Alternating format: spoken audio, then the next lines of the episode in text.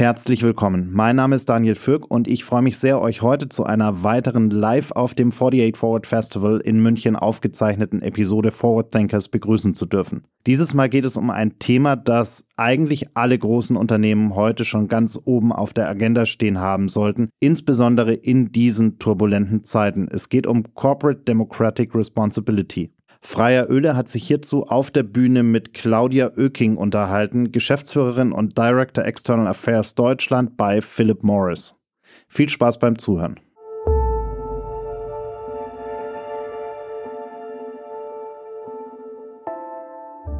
In an ever changing world, we need to keep track of what will be next. Forward Thinkers is your 48 Forward podcast to discover the future. We are talking to innovative and creative minds from all over the world to learn more about what they are working on and what they think will change the way we work and live within the next decade. Are you ready to join the ride? Welcome to Forward Thinkers. Erstmal, das Thema heute ist eine neue Abkürzung. Wir haben uns alle an Corporate Social Responsibility langsam gewöhnt, CSR. Wir reden aber heute über Corporate Democratic Responsibility, wo ihr bei Philip Morris und vor allen Dingen auch du im Persönlichen das Thema sehr, ich sag mal, gepusht habt, aber auch definiert habt. So, jetzt sind wir alle unwissend, wir kennen nur CSR. Kannst du uns kurz erklären, was Corporate Democratic Responsibility ist? Sehr gerne und ich freue mich sehr, hier zu sein. Ich finde es auch einen krassen Bruch zu dem Panel gerade von Richard Gutjahr. Ähm, ich versuche mal die Brücke zu schlagen. Ähm, wir haben ähm, in der Gesellschaft ganz unterschiedliche Akteure. Wir haben gerade von so ähm, wahnsinnig relevanten Akteuren gehört, die ähm, quasi ihren Dienst ähm, in den oder ihre Arbeit in den Dienst der Gesellschaft stellen. Ähm, jetzt ist die Frage, wie spielen Akteure anderer Art, zum Beispiel wir als Wirtschaftsunternehmen, eben auch eine Rolle, wenn es darum geht, die brennenden Fragen unserer Zeit zu lösen. Und ähm, wir hatten in den letzten Jahren das Gefühl, bei mir im Bereich, wir sind immer sehr nah dran an Politik und Gesellschaft, weil das mein Verantwortungsbereich ist, dass sich ähm, eine neue Bedrohung auftut, vielleicht in Deutschland ein bisschen später als anderswo auf der Welt, nämlich ähm, dass unsere Demokratie und das Fundament unserer Demokratie, der Glaube an Institutionen, dass der erodiert und dass es Kräfte gibt, die tatsächlich auch Raubbau aktiv darin betreiben. Und insofern war es dann nur konsequent zu sagen, wenn Unternehmen in der Vergangenheit über die Jahrzehnte sich Themen in der Gesellschaft genommen haben und gesagt haben, hier haben wir auch ähm, mitzuspielen, hier müssen wir auch eine Verantwortung übernehmen, dann wäre es doch bei der Demokratie genauso. Insofern ähm, definieren wir Corporate Democratic Responsibility an die Frage, welche ähm, Verantwortung können Unternehmen einnehmen, um unsere demokratischen Grundfeste mitzuerhalten, auch wenn wir dann natürlich am Ende des Tages ähm, nicht, nicht die, die alles entscheidende ähm, ähm Stelle sind. Das ist bestimmt Zivilgesellschaft, das ist Politik, das sind ganz sicher die Medien. Aber ich glaube, wir haben einen großen Beitrag zu leisten, ähm, dass wir die Demokratie stärken und weiter fördern. So, jetzt bin ich selber Unternehmer und vor allem Pragmatiker. So, ich habe jetzt schon angefangen bei unserem Unternehmen, dass alle mehr sustainable sind. Es darf kein Plastik mehr gekauft werden. Das ist alles sehr greifbar. Aber wie mache ich denn jetzt meine Mitarbeiter zu demokratisch engagierteren Menschen in der Praxis? Zum ersten, ähm, das Konzept ist auch bei uns in, im Unternehmen eins, das wir regelmäßig auch noch heiß diskutieren, so wie wir es auch weiterentwickeln. Gerade vor zwei Tagen hat mich ein lieber Kollege, der auch hier da ist, angesprochen und gesagt, Claudia, mit ein, zwei Themen habe ich noch so ein bisschen ein Problem. Das müssen wir noch mal ausdiskutieren. Ähm, die Idee ist tatsächlich geboren, eher vielleicht, wenn ich einen Begriff gerade aus dem Panel vorhin aufgreife, die, die Frage der Ignoranz. Ähm, geboren aus dem Eindruck, den wir hatten. Also wir bei mir im Bereich sind Kommunikatoren, wir sind Lobbyisten, wir sind Wissenschaftler, wir sind Regulierungsnerds. Und in unseren vielen Kontakten mit der Außenwelt hatten wir das Gefühl, dass seit der Flüchtlingskrise in Deutschland und allem, was wir dann mitgenommen haben, so ein bisschen, ich nenne es mal als AfD-Effekt, ähm, wir haben auf einmal ganz brutal auf Medien geschimpft, wir haben alle auf die Institutionen geschimpft. Wir hatten ja 2017, 18 sogar Situationen, in denen wir auf einmal unsere Gerichte in Frage gestellt haben. Und wir haben festgestellt, dass wir ähm, bei unseren Berührungspunkten zur Gesellschaft merken, dass irgendwie alle mit in den Kanon reingehen. Auf einmal schien es gesellschaftsfähig geworden zu sein, dass man sagt, ja Mensch, die Presse, dass man sagt, diese Politik, dass man irgendwie auch sagt, Marktforschung ist ja auch immer alles schwierig. Und im Wesentlichen ähm, sagen wir, ähm, ich glaube, die Demokratie, das Schöne ist, wir können unterschiedliche Meinungen haben, unterschiedliche Aushandlungsprozesse haben wir. Aber wenn wir nie irgendwo einen Common Ground finden, wenn wir niemanden vertrauen, keiner Instanz ähm, in der Demokratie, dann haben es letztendlich die Populisten geschafft und haben uns unsere Gesprächsgrundlagen genommen. Und insofern haben wir gedacht, was machen eigentlich Wirtschaftsvertreter, wenn, wenn die auf einmal mitschimpfen, dann sägen die doch mit an dem Ast, an dem, ähm, auf dem sie sitzen. Und insofern ähm, ich habe jetzt ganz weit ausgeholt. Du hast gefragt, was würde man im Unternehmen machen? Vielleicht erstmal ähm, auch gegen eine gewisse Ignoranz bewusst sich damit auseinanderzusetzen, was für einen Einfluss man hat als ähm, Teamleiter, als Manager, als Unternehmenslenker, wenn man in den Kanon der Populisten mit eingeht. Ähm, ob nicht dann dieses Gefühl in der Öffentlichkeit, dass die Politiker wirklich Mist sind und dass die Medien wirklich gar nicht an der Wahrheit interessiert sind ob nicht das Gefühl vielleicht vergrößert wird. Und ich glaube, das ist schon mal ganz wichtig, dass wir, ähm, wir haben heiß über den Begriff Sozialisationsraum, aber wenn wir sagen, ein Unternehmen ist auch ein Sozialisationsraum, wenn da alle in Stammtischmanier den ganzen Tag schimpfen, wie soll dann ähm, eine junge Azubine, ähm, ein, ein junger Mitarbeiter, aber eigentlich alle Kolleginnen und Kollegen, wie sollen denn die noch Vertrauen haben? Und insofern geht es erstmal um um dieses bewusste, ähm, sich bewusst machen, dass man Teil eines Kanons ist und dann kann man darauf ganz viele Maßnahmen aufbauen. Da wäre meine Frage, ich stelle mir das jetzt strategisch schwierig vor, also nehmen wir mal nicht Deutschland, sondern Amerika, um das Beispiel etwas eklatanter zu machen man versucht ja demokratisch zu sein, aber man muss ja eigentlich auch so eine Gratwanderung des Unpolitischen fahren, weil man kann sich ja als Unternehmen nicht hinstellen und sagen, so, also wir haben jetzt gerade über die Populisten gesprochen, das ist ein relativ einfaches Beispiel, weil in der liberalen Welt der Standpunkt dazu klar ist, aber man müsste als Unternehmen in dem Moment ja politisch Stellung beziehen. Und wenn man jetzt ähnlich wie in Amerika unterschiedliche Lager im Unternehmen hat, im Sozialisationsraum, kann das ja im Sozialisationsraum auch zu Konflikten führen oder zu Momenten, wo die Identifikation mit dem Unternehmen dann vielleicht nicht mehr so groß ist. Also man kann ja als Unternehmen nicht den politischen Willen aufdrücken. Wie geht ihr damit um? Also mein, ähm, äh, mein äh, Kollege, unser Personalgeschäftsführer, als ich zum ersten Mal mit dem Thema kam, ähm, ich hatte es schon lange köcheln lassen, aber dann kam ich in die Geschäftsführung nach dem Sturm auf den Reichstag und war außer mir und war emotional und habe gesagt, Leute, wir müssen uns klar machen, dass das wirklich ähm, eine Wende auch ist in der Diskussionskultur in Deutschland, in dem, was wir erleben draußen und dass wir da eine Verantwortung haben. Und der war, sagte sofort, Claudia, das ist incompliant. Wir dürfen in der Firma nichts machen, was in irgendeiner Form parteipolitisch Einfluss nimmt. Unterstreiche ich sofort. Wir wollen niemandem sagen, was er wählen soll. Aber ich finde, ähm, jemanden zu sagen, dass es ein besonderes Privileg ist zu wählen, da kommen wir vielleicht jetzt konkret über die Maßnahmen, was machen wir zum Beispiel, ähm, zu erklären, warum eine Diskussion eine Diskussion ist und warum das Parlament in irgendeiner Form nicht angegriffen werden sollte. Ich glaube, da gibt es ganz, ganz viele Möglichkeiten. Und weil du das Amerika-Beispiel angesprochen hast, ähm, wir haben in Amerika, glaube ich, viele Spaltpilze in der Gesellschaft ähm, aber zuletzt hat ähm, Trump es systematisch versucht, den Ausgang der letzten Präsidentschaftswahl zum Spaltpilz zu machen. Ähm, ihr kennt viel besser die Zahlen als ich, ähm, wie viele der Amerikaner immer noch denken, dass die Wahl geklaut worden ist. Ähm, das ist natürlich was, was so demokratiefeindlich ist. Ähm, wenn das grundsätzliche Recht, das wir haben und Privileg wählen zu dürfen, ähm, dann irgendwann ähm, so diffamiert wird, dass sich eigentlich nicht mehr lohnt, wählen zu gehen. Und ich finde, das ist was, was man aktiv in Unternehmen ansprechen könnte, ähm, wo man darauf hinweisen könnte, wie viele Gerichte zu dem Thema beschieden haben, ähm, wie gut es, das Wahlsystem ist, auch wenn wir sicherlich ähm, aus unserer Perspektive manchmal ein bisschen kritisch auf das amerikanische Wahlsystem schauen. Aber das beispielsweise anzusprechen, ähm, das Privileg des Wählens anzusprechen, ähm, Demokratie und auch die Komplexität der Demokratie, die schwierigen Aushandlungsprozesse zu erklären ähm, und eher ermutigen, sich an qualitativen Diskussionen als an sehr leichten populistischen Aufschreien zu beteiligen.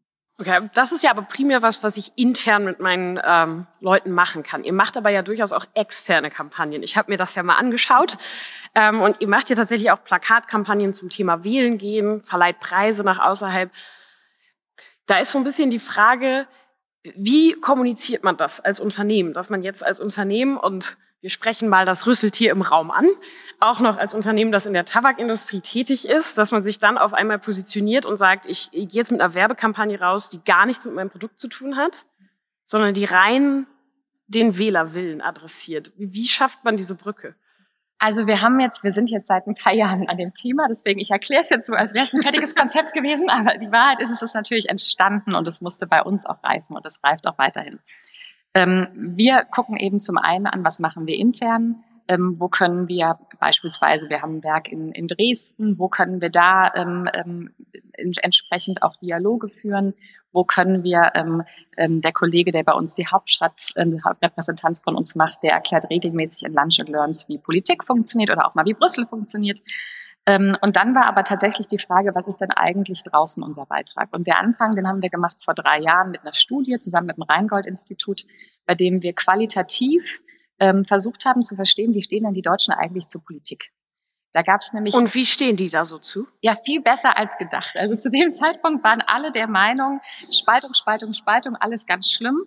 Aber auch deswegen nur, weil die Populisten es vorher erzählt haben und dann alle wieder mit in den Chor reingegangen sind. Unsere Zahlen haben gezeigt, jeder Einzelne für sich fühlt sich eigentlich ganz wohl, aber auf einer Insel, die er sich gebaut hat, ähm, ob der wahnsinnigen Komplexität der Welt. Und ich glaube, mittlerweile haben wir ähm, ähm, noch eine Pandemie obendrauf. Wir haben geopolitische Disruptionen noch obendrauf. Die Komplexität ist gestiegen. Das sehen wir auch in den neuesten Zahlen. Aber es war eher so, dass klar wurde, es gibt vielleicht ein Verständnisproblem auch zwischen, ähm, zwischen Politik und Öffentlichkeit. Ähm, mit der Studie sind wir rausgegangen und wir wurden dafür nicht verkloppt. Was macht das Tabakunternehmen im Demokratiebereich? Und das hat uns dann eben mutig gemacht, es weiterzugehen. Wir haben jetzt mittlerweile einen Demokratiepreis. Ähm, ich habe morgen Abend das große Fest, dass ich die Preisträger aus dem letzten Jahr, ähm, Hate Aid ist vielleicht dem einen oder anderen bekannt, und dann auch eine Organisation, die sich ähm, in, in Sachsen für Demokratie regional einsetzt, auszeichnen darf. Wir haben dann tatsächlich auch eine Kampagne gemacht und das war jetzt besonders, weil wir tatsächlich Plakatfläche genutzt haben, weil wir Partner gesucht haben und vor der Bundestagswahl im letzten Jahr zum Wahlen aufgerufen haben. sehr positiv nicht anklagend, sondern eben auf dieses wahnsinnige Privileg hinweisend. Ähm, und ähm, ganz einfach aus der Situation geboren, dass meine Kolleginnen und Kollegen gesagt haben, wir wollen Wahlaufruf machen. Und ich gesagt habe, da gibt's ja wahrscheinlich 20.000 Wahlaufrufe in Deutschland. Guckt doch lieber, ob ihr irgendwie mit anderen Kräften zusammengeht. Ich hatte an den BDI gedacht, ähm, also an die deutsche Industrie oder ähnliches. Und am Ende war es tatsächlich so, dass wir die Einzigen waren. Ähm, und insofern haben wir dann eher Partner noch bei uns mit oben drauf gemacht. Und das ähm, arbeiten wir jetzt weiter aus. Okay, und also wir haben jetzt schon gehört, ihr macht Awards, ihr macht Kampagnen. Jetzt ist das Ganze natürlich, wir gehen mal wieder auf die unternehmerische Perspektive. Da guckt man ja immer schön, was kommt unten Bottomline raus. Und ich erinnere mich noch vor knapp zehn Jahren, ähm, hat der damals Zuständige bei BMW erzählt, wie er versucht hat, das gesamte Segment I einzuführen und das auf den bayerischen Vorstand getroffen ist, der jetzt nicht unbedingt sofort in Euphorie ausgebrochen ist bei dem Thema Elektro, ähm, das sich aber mittlerweile durchgesetzt hat. Wie funktioniert es im Unternehmen, wenn man sagt, ich möchte hier ein Thema bearbeiten, das ist gesellschaftsrelevant, das ist durchaus auch flächendeckend, hat aber gar nichts mit unserer unternehmerischen Tätigkeit als solche zu tun. Ich stelle mir vor, dass das zu einigen Diskussionen oder zumindest Widerständen führt. Also es hilft wahrscheinlich, dass wir ein, ähm, von der DNA her amerikanisches Unternehmen sind und ähm, die amerikanischen Unternehmen ja eine gefühlt größere Verpflichtung ihrer Außenwelt gegenüber sehen. Ich glaube, für uns ernsthaft durchführen können wir es nur, weil wir unsere Hausaufgaben ähm, zumindest angehen. Du hast schon gesagt, der Elefant im Raum, wir sind ein Tabakunternehmen. Ähm, da wird man erstmal erwarten, dass, ähm, dass wir ähm, die Probleme, die wir selbst anrichten, sozusagen ähm, begehen. Ähm, und ich glaube, da können wir guten Gewissens sagen, wir treiben eine Transformation voran. Wir wollen Zigaretten abschaffen. Wir wollen für alle, die nicht aufhören, Alternativen auf den Markt bringen und anbieten. Insofern haben wir da sozusagen die Grundfesten.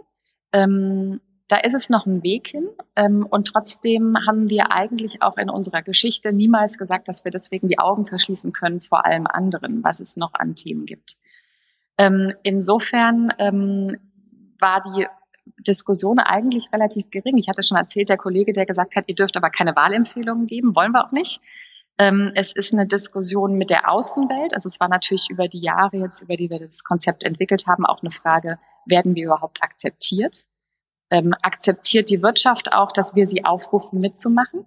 Und ich denke, auch das hat geklappt. Wir haben mittlerweile Kontakt gehabt mit der Hertelmann, Hertie Stiftung, Bertelsmann Stiftung, wo das Konzept jetzt wirklich auch wissenschaftlich beleuchtet wird, nach dem Motto, ähm, mit den Problemen in der Gesellschaft wachsen auch die Herausforderungen für Unternehmen und die Verantwortung. Und in Zukunft ähm, werden wir dann immer ausbalancieren, ähm, ähm, wie die Aktivitäten, ähm, ich sag mal, nachhaltig sind, wie sie langfristig sind und damit auch, auch glaubwürdig. Ähm, insofern bleibt ein Weg, aber wir versuchen immer mehr mitzunehmen und zu sagen, schaut euch auch das Thema an und überlegt, was ihr im Unternehmen momentan macht, was die Demokratie vielleicht mit unterwandert oder wo ihr die Chance habt, vielleicht wirklich ähm, ähm, sie mit zu stärken. Und vielleicht, weil du auch gesagt hast, bottom line, was steht denn unterm Strich? Jetzt kann man das sehr emotional sehen, wie wir. Ich habe schon gesagt, alle Politik-Nerds, ähm, alle sozusagen sehr befasst mit den Herausforderungen, die wir draußen haben und von Berufswegen auch immer mit dem Auge darauf. Aber ich glaube, man könnte es auch ganz pragmatisch sehen. Ähm, ich bin zu hundertprozentig überzeugt, dass es sich in der Demokratie besser wirtschaftet. Ähm, es gibt ähm, Aushandlungsprozesse, ähm, die einem als Unternehmen Klarheit gibt. Es gibt eine Bejahung von Innovation. Es gibt ähm, eine territoriale Integrität, die um Märkte ja abzusichern, auch in irgendeiner Form von Bedeutung sind. Ähm, es gibt ähm, eine Zuversichtlichkeit hinsichtlich Steuern und ähnlichem. Also wer jetzt emotional beim Thema Demokratie so gar nicht angefasst wird, der hat, glaube ich, trotzdem einfach eine Aufgabe, sich seinen Wirtschaftsraum zu erhalten. Und der, der ähm, Innovation, Technologie ermöglicht, aber eben auch in einer Art und Weise, wie wir als Menschen ähm, sie im Zweifel auch, auch gerne nämlich, nämlich zum Besseren einsetzen wollen. Wir haben jetzt gerade das Thema Wirtschaftsraum. Auch das wurde gerade schon so ein bisschen angeschnitten mit dem, mit dem äh, Ukraine-Konflikt. Wir haben jetzt ganz viele Unternehmen, die sich aus Russland zurückgezogen haben oder gesagt haben, bewusst, wir entscheiden uns dagegen, diesen Wirtschaftsraum zu nutzen. Kann man das schon als demokratischen Akt aus Unternehmenssicht deuten? Und gehst du davon aus, dass das eher mehr wird, wenn es so ist? Ich stelle jetzt bewusst Suggestivfragen, das macht meinen Job leichter. Also mein Eindruck war erstmal, dass, ähm, weil ja die Diskussion ähm, Stakeholder zu Shareholder Value, die ist ja 100 Jahre alt, gefühlt. Ähm, und ähm, Milton Friedman ähm, ist, glaube ich, spätestens jetzt seit dem ähm, 24. Ähm, Februar, glaube ich, wirklich ähm, gedanklich auf den Kopf gestellt. Ähm, abgesehen davon, dass wir heute immer mehr Investoren haben, die die Stakeholder-Interessen vertreten. Also sich das als Pole sowieso, glaube ich, nicht mehr darstellt. Ich glaube, der Ukraine-Krieg ähm, hat ähm, uns in Europa im Herzen erschüttert. Wir haben es jetzt, jetzt gerade im Panel vor uns ja gehört. Und von dem, was ich weiß, von ähm, Wirtschaftsvertretern, ähm, Vertreterinnen, auch Diskussionen in Vorständen, Geschäftsführung und auf allen Ebenen wahnsinnig verändert. Und wirklich dieses Prinzip, wo wollen wir wirtschaften und wie und in welchen Gegenden wollen wir unser Geld verdienen? Ich glaube, wirklich verändert. Ähm, und wir haben gesehen, dass die Gesellschaft hier auch ganz klare Erwartungshaltung ausgesprochen hat. Also mit Firmen, die ja auch gebasht wurden, weil sie diese Entscheidung nicht getroffen haben. Insofern war es, glaube ich, hat jetzt niemand gesagt, ich mache jetzt Corporate Democratic Responsibility, deswegen gehe ich aus Russland raus.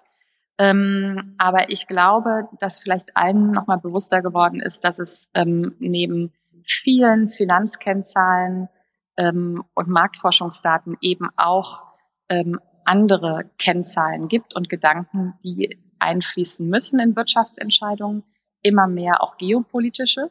Und wenn wir die Situation geopolitisch betrachten, ähm, dann rennen wir ja gerade mit Vollgas in ähm, ähm, eine komplett neuen Systemwettbewerb rein, ähm, der sich in den nächsten Jahren verschärfen wird. Ähm, nicht nur mit Russland, auch mit China. Ähm, ich glaube, auch in diesem Systemwettbewerb sich bewusst zu machen, dass das Differential die Demokratie ist ähm, und dass man entsprechend sich auch positionieren muss und die Haltung erwartet wird, glaube ich, ähm, ist wichtig im Wirtschaften. Es wäre naiv, sich, sich die Frage nicht zu stellen. Und meine Hoffnung wäre, dass dann vielleicht noch mehr Unternehmen tatsächlich auch sagen, ähm, wir sehen das als eines von den Themen, für das wir mit eine Verantwortung haben. Jetzt leben aber ja nur ungefähr 14 Prozent der Weltbevölkerung in sowas wie einer freien Demokratie. Und als Unternehmen habe ich ja verschiedene Länder, aus denen ich source und dann wiederum Länder, in die ich quasi das Produkt reingebe. Es ist jetzt relativ klar, dass am Verbrauchermarkt es sehr wichtig ist, als Unternehmen sich zu engagieren, weil ich meine, das sind die Leute, die letztendlich das Geld ins Unternehmen reinbringen.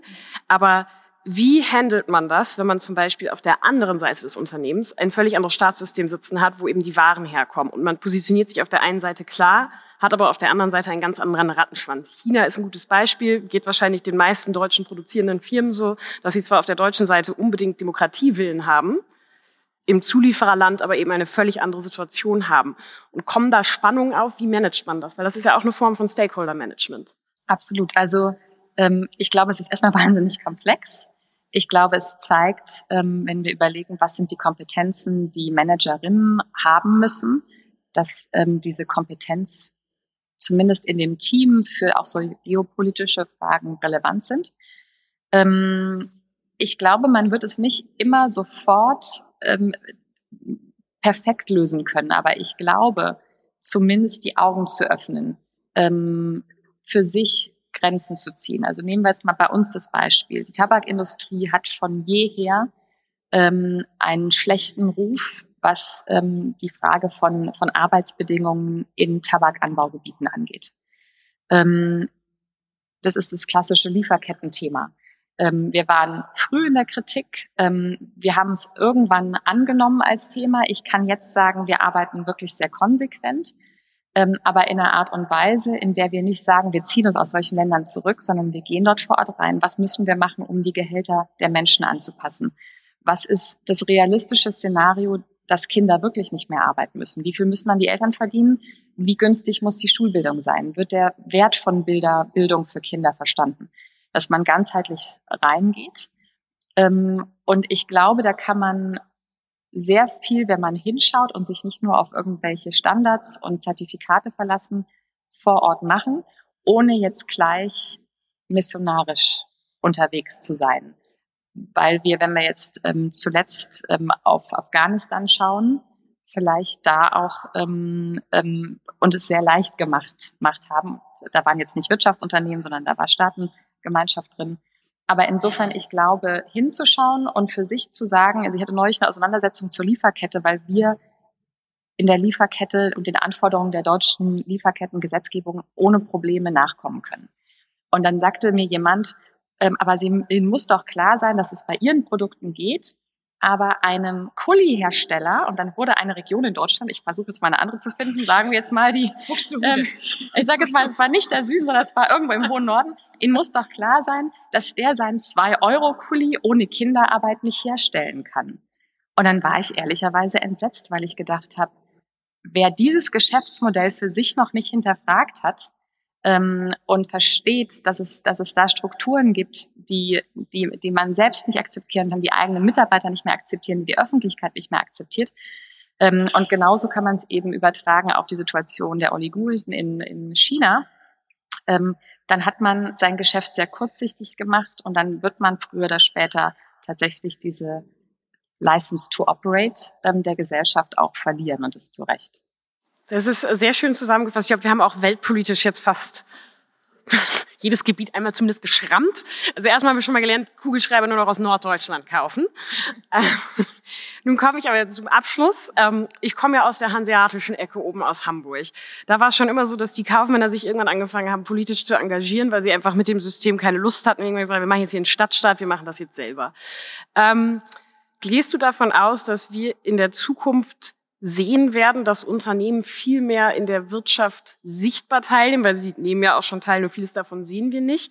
Und vielleicht für die Leute im Raum, da ihr Vorreiter seid und es noch nicht so viele gibt, was können die machen, um zum Beispiel mit euch oder generell in dem Bereich demokratische Bildung, demokratische Message zusammenzuarbeiten? Also weil jetzt in deiner Frage so ein bisschen die Frage auch nach dem Lobbying war. Ähm, ich würde, ich, ich würde das tatsächlich sehr stark trennen. Mhm. Also ich glaube, das ist bei uns zum Beispiel auch wichtig. Wir, wir sprechen mit den Themen auch sehr unterschiedliche Personenkreise an. Aber ich glaube erstmal, das würde ich trennen. Ähm, in einer Demokratie, die funktioniert, ähm, kann auch dann die Interessensvertretung von Unternehmen ähm, ähm, ordnungsgemäß und, und nachhaltig und compliant funktionieren. Aber ähm, dieses tatsächliche Engagement ist, glaube ich, was, wo ich mir wünschen würde, dass sich ähm, mehr auf den Weg machen. Es gibt so tolle Unternehmen, der Uhrenhersteller Nomus zum Beispiel in Sachsen, der sich seit vielen Jahren da vor Ort engagiert. Ähm, es gibt ähm, Unternehmen, die, die sehr viel intern machen. Es gibt Unternehmen, die mit rausgehen. Ähm, wir sind da jetzt momentan auf einer Suche. Wir sammeln zusammen mit den Stiftungen so ein bisschen die Best Practices. Ähm, wir rufen auf, vor allem aber sich einfach nur mal bewusst zu machen, dass wenn ich als Chefin, als Chef, ähm, als Kollege ähm, quasi Sachen wiedergebe, die sonst auch hätten Populisten sagen können, ähm, dass ich, wenn ich in dieser kontinuierlichen Schimpfmodus bin, dass ich damit ähm, tatsächlich schon ein Problem mitbereite. Dass ich ist ja aber auch nur deutsche Veranlagung, teilweise dieses Grantige, nicht? Ja, und ich sag mal, überall da, wo es konstruktiv kritisch ist, ist es ja auch toll und bringt uns ja auch wiederum voran, wenn wir Sachen besonders gut durchdenken. Aber ich denke jetzt gerade, ich habe mal irgendwann Journalismus gelernt, ähm, dieses Pauschalurteil gegen die Medien. Das ist die vierte Gewalt, das ist die Säule unserer Demokratie. Wir können in Deutschland so stolz sein, was wir für eine vielfältige Medienlandschaft haben. Und ich sage das als jemand, der immer nur in Industrien gearbeitet hat, bei denen nie gute Artikel rauskommen. Aber ähm, wenn in dem Artikel was Schlechtes steht, dann gibt's wohl offensichtlich bei uns noch was zu tun ähm, die Politik, ähm, wenn die diskutiert und es dauert auch mal monatelang und es sind Aushandlungsprozesse. Nehmen wir jetzt das Beispiel ähm, von Impfpflichten.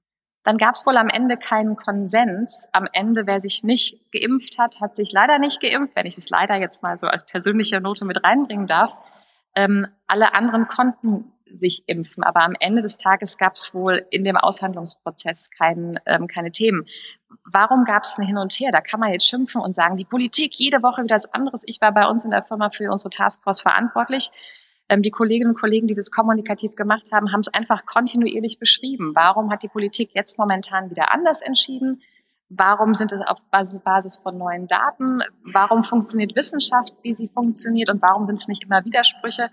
ähm, ich glaube, dieses sich bewusst machen ähm, ist schon mal ein ganz, ganz wichtiger erster Schritt und, und dann auch sich selbst ähm, ähm, beschäftigen mit, mit Politik und mit der Demokratie. Und ähm, ich glaube, momentan sehen wir ganz deutlich, ähm, was es für ein Privileg ist, dass wir in einer Welt leben, in der wir, wir hatten vorhin von Fake News gesprochen, in der wir vielen Medienberichten wahnsinnig gut glauben können, in der sich Kritiker äußern können, ähm, in der wir nicht monatelang weggesperrt werden.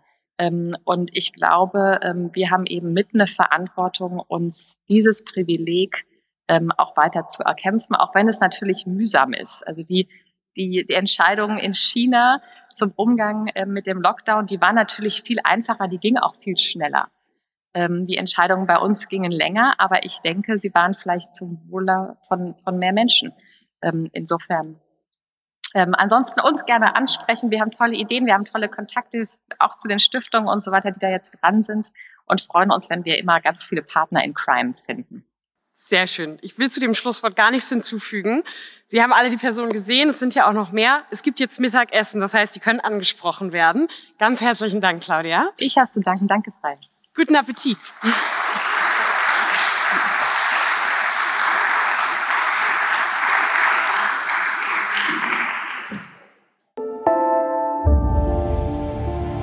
Thank you for listening.